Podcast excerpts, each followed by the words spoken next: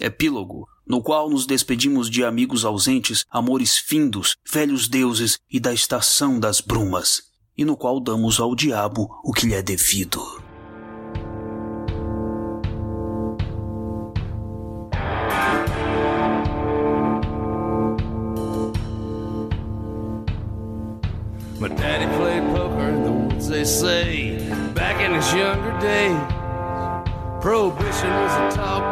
Folks walked to the woods where my daddy stayed.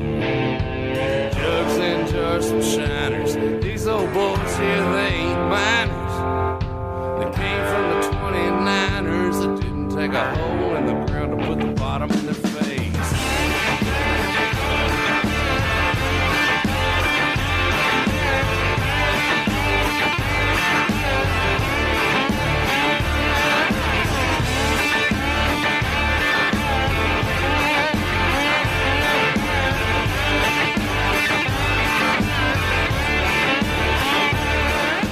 esperada conversa de Morpheus com Nada. Pela última vez, Morpheus sugere que ela poderia ficar no sonhar como sua rainha, mas tal como na primeira vez, há 10 mil anos, ela recusa. E um ponto interessante que eu não percebi da primeira vez é que Nada diz que poderia desistir de tudo, de suas responsabilidades com o Senhor, né? Que assim, que talvez se tornar um homem comum, ficar com ela, né? Mas Morpheus não pode abandonar suas responsabilidades, né? Mas e aí, Marcelo, essa pergunta sempre volta à tona quando o Morpheus está na ribalta, né? De uma situação que provavelmente ele teria agido de outra forma no passado, né? Será que ele mudou mesmo? Enquanto as duas escolhas que deu à amada. Fala um pouquinho dessa conversa. Eu acho que aí sim é o grande clímax da história, é o encontro dele com a Nada, né, que é a base de tudo. Então a gente sempre espera que quando ele vai se encontrar com ela, alguma hecatombe vai acontecer, porque ele tem 10, são 10 mil anos, né, Reginaldo? 10 mil anos a acertar com ela, né? Esse diálogo é tratado com a sua devida tensão e peso. Eu acho que o Gaiman tem plena noção de que ele está lidando ali com uma personagem que foi injustiçada pelo protagonista da sua história, né?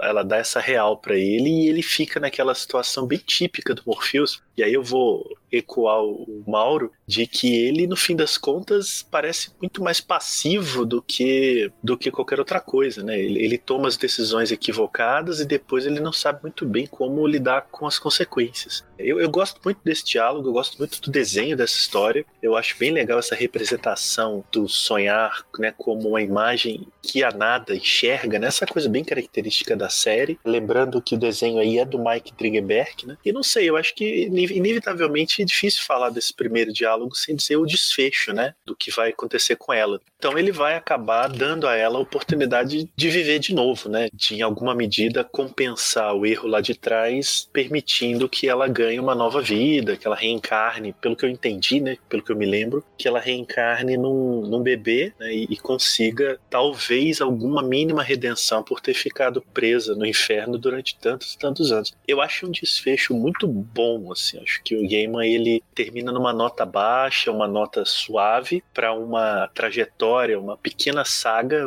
muito grandiosa, né? envolvendo muita referência e muito conceito. Acho bem bonito que ele termine dando essa nova essa tentativa de redenção, essa nova oportunidade de vivência para personagem. O negócio que eu me pego pensando é nesse poder de Morpheus de fazer com que a pessoa reencarne, né? Não achei que ele poderia tanto, sabe? Não sei, esse, esse poder que ele tem, sabe, sobre a vida. Não, não achei que seria de tanto, não. Eu fiquei me pensando dessa vez nessa releitura. Você achou muito fora do, das características do personagem? Pois é, eu achei, assim, eu acho que reencarnação, assim, ele sei lá, mover esse, esses dadinhos, sabe, para que uma pessoa reencarne. Não achei que ele poderia fazer disso. Não achei que isso seria das atribuições de Morpheus. Eu não achei que é uma atribuição dele. Eu achei que ele foi quase só um despachante, assim, mesmo, sabe? Assim, das opções para ela e pelo fluxo da, natural das coisas, ela ia fazer uma Eu também penso outra. por aí, de, de não... que ele fez um arranjo, né? Uma espécie de arranjo. Isso, isso. Ele conhece, vamos dizer assim, realmente ele conhece o caminho, né? A burocracia para fazer isso, ela reencarnar.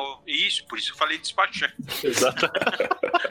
ele foi o mediador, né? Ele falou: olha, você tá, você tá querendo uma vida nova, eu vou ali falar com o. o Cara, Morpheus despachante, velho. Não tô bebendo nada, não. Esse daí tem que ser o título do episódio, hein, Luigi? Morpheus, o despachante. Eu falei despachante pra isso mesmo. Ele sabe a burocracia pra ela reencarnar, pra ela seguir em frente, né? Eu também acho que é por isso que não me incomoda também, não. E eu acho muito pouco, cara, ele fazer isso por ela. O pedido de desculpa dele, assim, você vê que ele quase, quase, meu, se revolta também a hora que ela dá um tapa na cara dele. é verdade, é verdade. Ele quase manda ela de volta pro inferno. É, não, e aí a ficha dele caiu quando ele fala, eu vou, eu vou, ela fala, vai fazer o quê? Você vai me mandar pro inferno? Você já me mandou pro inferno. Então, assim, é, é, é de, uma, é de uma sacanagem o que ele fez. Realmente não tem conserto, não sei o que ele faria para se redimir com ela. Não tem, né? Não tem conserto isso, realmente não tem. 10 mil anos não tem, cara, assim, é muita crueldade. E volta de novo naquela coisa que a gente tinha falado, que o Morpheus é um puta de um cuzão, né? Apesar dele estar tá querendo melhorar. Porque você vê que o começo do diálogo dele com a Nada, e ele começa falando com ela, olha, eu acho, eu posso ter errado, talvez eu lhe devo uma desculpa. Ela mete o tapa na cara dele e fala: meu irmão, que talvez me deva uma desculpa, eu fiquei 10 mil anos no inferno. Não é que você pisou no meu pé ou que você esqueceu de comprar o pão. Você me mandou 10 mil anos pro inferno. Pede uma desculpa decente. E aí sim que o Morpheus. É, é o que você falou. Ele primeiro ele dá revolta, depois ele cai em si. A hora que ela fala: O que, que você vai fazer? Vai me mandar de volta pro inferno? Então, quer dizer, ele tava quase voltando que ele era: olha, talvez eu possa Cara, ter errado. É Não, bom. filho, você Porra, você me mandou 10 mil anos o, pro inferno. Mauro, e o texto do Game, na tradução que eu tenho aqui, é muito bom, né? Que ele usa exatamente isso, né? Penso que, acho que, deveria, né? Tudo no condicional. Cara, eu acho é. que não baixava só ele reencarnar, não. Tinha que dar uma vida assim de princesa pra ela, viu, velho? Exatamente. Dar dinheiro na conta do banco. Não, a única coisa digna, a única coisa digna que o personagem podia fazer, ele não quer fazer, que é abrir mão da, das funções dele que ela propõe, né? E aí ele vem com essa é. historinha de, ah, não posso abrir mão das minhas responsabilidades.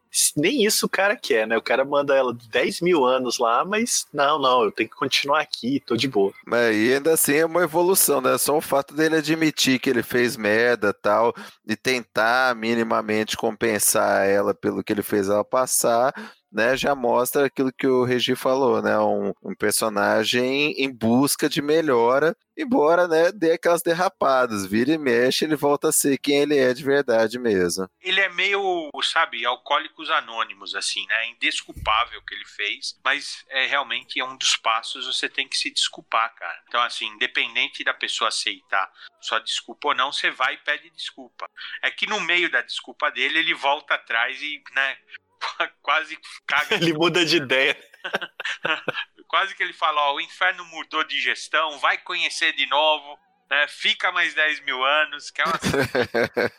é, é assim, é real, essa parte realmente, assim, eu não consigo entender, assim, eu acho que é, você aceita a história do Gaiman, é legal, é joia, tudo, mas eu imaginava, né, a nada ser irredutível, falar, né, não quero ver você na frente nunca mais, assim, não... e ela perdoa, ela, ela é magnânima, é, ela relativizou, né? Não, e ela sempre foi magnânima, né? Você vê na primeira história deles que ela primeiro apaixona por ele, ela recusa virar consorte dele quando entende que ele é um perpétuo e que aquilo vai trazer algum tipo de maldição pro povo dela. Ele stalkeia ela, tenta coagi-la e o tempo todo ela é magnânima. Até o último momento, ele oferece para ela voltar atrás e ficar com ele ao custo da perdição do povo dela e ela não aceita. Então ela realmente é uma a pessoa, né, iluminada, ela é alguém magnânima desde o começo, né?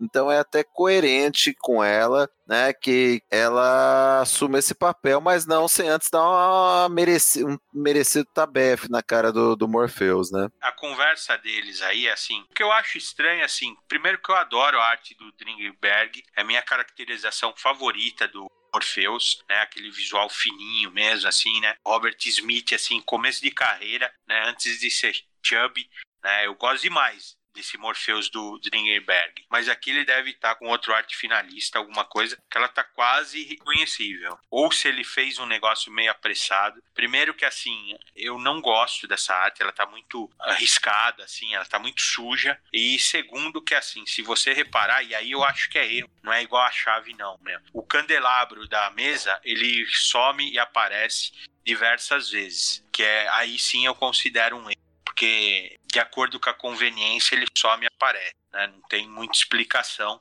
fora o ambiente que ele está conversando com ela, que é também é esquisito, assim, né? não tem nada a ver nem com ele, nem com ela. É uma coisa assim, ele muda de forma, ele, ele volta para aquela forma do negro, altivo, né, bonito assim, né, quase ele parece tribal assim, né? E realmente assim, mas o ambiente é um ambiente esquisito. É a sala da vergonha, vai onde pede desculpa para ela. Não é a arte, não me agrada aqui não, viu? Na verdade, ela parece até inacabada, né, Reginaldo? Sim, eu também sim. não gostei, não. Tá, tá bem diferente, assim. Foi coisa apressada mesmo. É. E você vê com essas cores novas, aí fica feio, né? Que a, pelo menos a cor antiga ficava um pouco mais escura, assim, não sei. Mas essa fica um pouco mais clara e você percebe que tá só aqueles garranchos como se fosse rascunho mesmo, né? Não tivesse arte finalizado e tal. É, é uma pena, né? Porque assim, a direção artística de todo esse arco é linda, né? E fechar desse jeito. E a despedida, assim, do Trindenberg, né? Depois daquilo, não, não desenha mais nenhuma edição. Cara, e assim, ela reencarnar num menininho, eu não sei se é sacanagem dele, né? eu acho mais provável que seja dela, que ela fala, se você vier atrás de mim, meu, você já sabe já o que espera, né? Sabe assim, meu, pra cortar mesmo, pra cortar relações. Uh, não abrir nenhuma daqui. É, porque ele é escroto, né? Nada custa daqui a, sei lá, 30 anos ele mude de ideia. Então é, vamos, ele, vamos garantir. Ele mandar um oi sumida pra ela, né? no sonho, né? mandar o um corvo pra ela, né? Oi sumida. Mas aí, pra gente fechar, Mauro, o Lucifer numa praia australiana, apreciando o pôr do sol, o que o personagem faria dali em diante? Será que estamos diante do nascimento de um anti-herói aqui? É, antes da gente entrar nisso, né, eu só queria comentar mais uma vez, né, o, o Lucifer roubando a cena. Esse diálogo dele lá com o velhinho na praia é muito bacana. Porque o Lucifer tá ali de boa, tal, curtindo, né, a vida na terra, tomando sol, tal. Aí vem o velhinho lá puxando assunto com ele, o velhinho todo ferrado, perdeu mulher, perdeu filho, não sei o que tal. E aí o velho fala para ele, né? Ah, porque já passou muita desgraça, que a vida dele é muito triste. Aí ele aponta pro pôr do sol e fala: ah, mas olha, vendo que Deus foi capaz de fazer um poente desses, cara, é preciso respeitar esse velho escroto, não? Ele fala, o velhinho, né? Aí o velho vai embora. Aí o Lúcifer olha pro pôr do sol e ele fala: tudo bem, eu admito, ele tem razão. Os poentes são maravilhosos, seu velho escroto, meio que falando para Deus, né? Tipo, olha, até que você sabe fazer as coisas direitinho, né? Isso eu tenho que te dar o braço a torcer. Eu achei assim, Cara, é assim, sensacional. Assim, eu não sei se vocês viram assim eu comentei de Jó antes e eu acho que isso daqui é uma relação bem parecida com Jó mesmo, né? Que não importava as circunstâncias, Jó se mantinha, se mantinha fiel a Deus, né? Então, e o diabo foi encarregado até de tocar uh, Jó para ele cair né, em pecado e ele não caiu. Então eu vejo uma certa associação com a história de Jó aqui, né? E também, né, em Milton, no Paraíso Perdido, Lúcifer também tem alguma questão com o Sol, assim, né?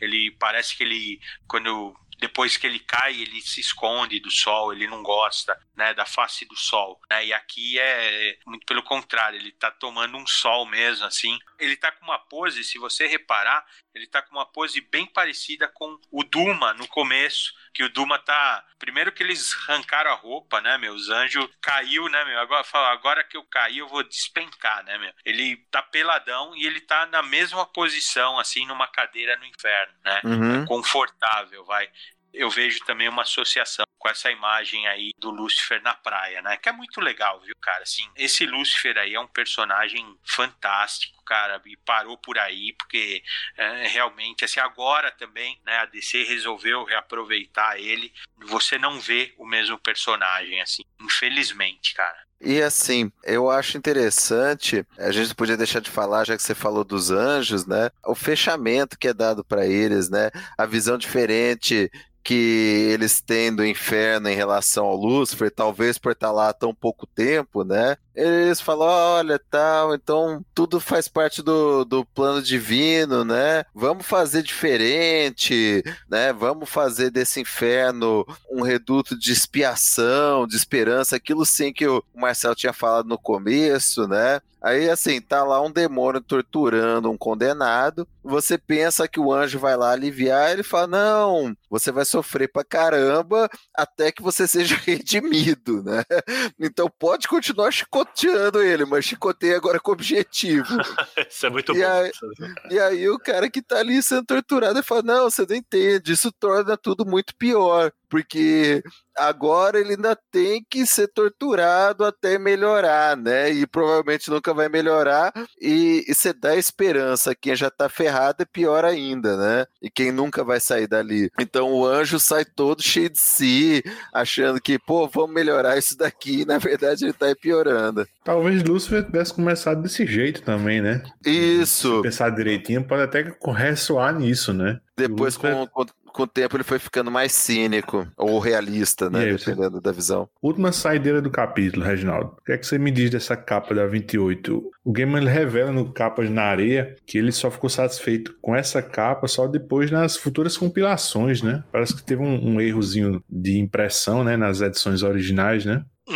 Cor, né? Tem sim. Se você reparar, a, a edição da Capas na Areia, ela tá bem mais nítida, né? Você vê variações, assim, tanto do Morpheus quanto da Nada, né? Ela tem, tem até uma, uma, vamos dizer assim, uma alusão a um seio nela que sumiu, tanto na, na impressão da Globo quanto no, no encadernado da Conrad também você não vê, né? São placas de cobre, né, em volta. O que é mais legal, assim, são duas coisas. Primeiro que esses ideogramas chineses, eles já entregam o que vai acontecer. Primeiro é de cima para baixo, né? É novo. O segundo quer dizer vida, o terceiro bebê e o quarto criança. Né? E todos juntos nesse formato, ele passa a, ele forma a palavra recém-nascido, que vai acontecer com a nada, né? Então acho bem legal isso, né? Outros gracejos da capa, assim, aí já já é ela assim completa, né? Naquele texto de cima, assim, o texto introdutório, ele fala de ao diabo seu quinhão,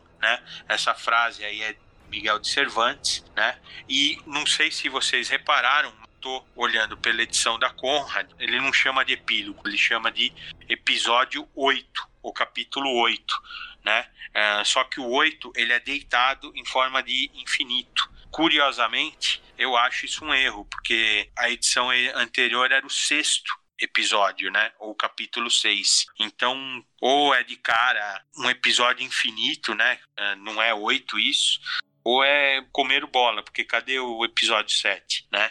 Então, realmente, esse é só a título de curiosidade, né? Nessa capa. Acho que os humanos estão mexendo com você. Pare de se importar. Você é o diabo. É, eu sou.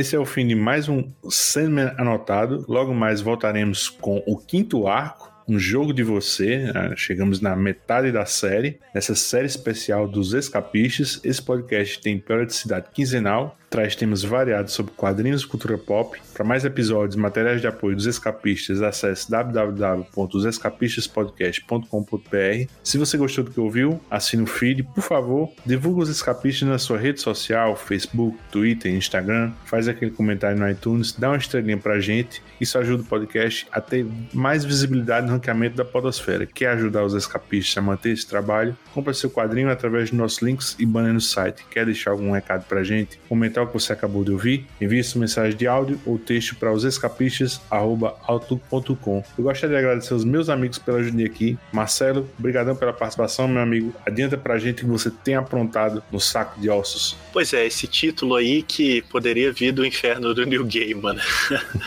é, bom, eu que agradeço, obrigado mesmo pela oportunidade de falar do Sandman, é um desafio, porque é difícil e, e ao mesmo tempo é uma responsabilidade. Bom, eu não sei exatamente quando o programa vai ao ar, esse agora, mas eu quero convidar todo mundo a ouvir o Saco de Ossos. É um podcast que eu mantenho com entrevistas e conversas sobre ficção de horror com diretores, quadrinistas, escritores, tradutores aqui do Brasil sobre cinema, quadrinho, música, televisão, tudo ligado a terror. E em agosto a gente vai ter, a gente, eu no caso, vou produzir dois programas especiais dedicados a Bacurau, filme que ganhou um prêmio importantíssimo aí no Festival de Cannes em maio, dirigido pelo Kleber Mendonça Filho e Juliano Dornelles. E então vão ter dois programas dedicados a cada um a um desses diretores que tem trajetórias é, singulares no cinema de horror no Brasil, cada um de, do seu jeito. E eu bati um papo com os dois em separado. Eu acredito que vai ser bem legal. Obrigado, meu amigo. E aos pecadores de sempre, Mauro. Bons sonhos, pessoal. Reginaldo. Você tá falando nós que nem Lúcifer, hein? Com medo, hein, meu? Cara, é porque eu acho que tem alguma entidade que, tá que falando... move o meu braço. É muito estranho isso. Tá falando no plural, hein, meu? Assim é. Agora, eu, tá, eu gostei, da, eu gostei da moral, igual Lúcifer. Se você falasse igual Venom, eu tava ferrado, né, cara? um abração, pessoal, e até o próximo, Os Escapistas.